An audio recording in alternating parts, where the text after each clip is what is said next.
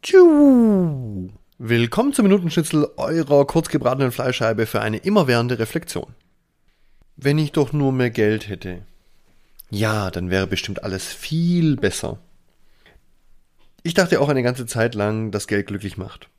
Da ich aber nicht reich bin, kann ich nicht verifizieren, ob das stimmt.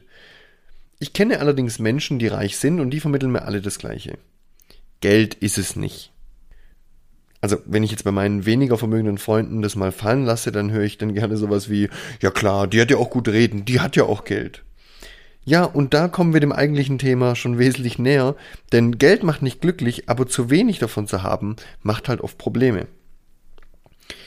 Beim Geld gibt es erstmal eine wichtige Grundregel, und die heißt langfristig mehr einnehmen als ausgeben.